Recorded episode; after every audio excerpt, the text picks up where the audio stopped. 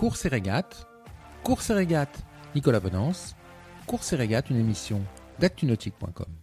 En fin de matinée hier, Alex Thompson à bord d'Hugo Boss a été le tout premier à faire son entrée dans la zone de convergence intertropicale que l'on connaît plus sous le nom de poteau noir.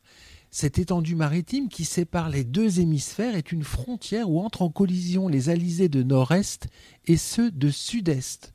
Une zone hasardeuse parsemée de nuages, de grains et parfois d'orages, où le vent peut varier de 50 degrés en l'espace de quelques minutes à peine.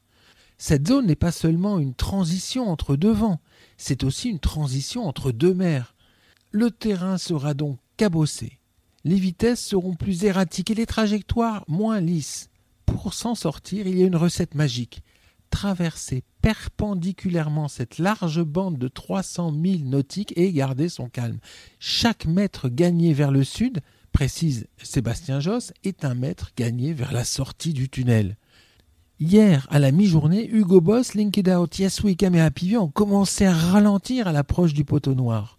Si tout va bien, il devrait sortir du marasme aujourd'hui, dans l'après-midi, au prix certainement de quelques efforts. Toutefois, le poteau noir cette année semble montrer un visage conciliant.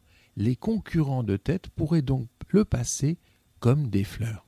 Cette émission est accessible à tout moment sur la chaîne YouTube d'ActuNautique, mais aussi en podcast sur Spotify, Deezer, Apple, Google, Acast et SoundCloud.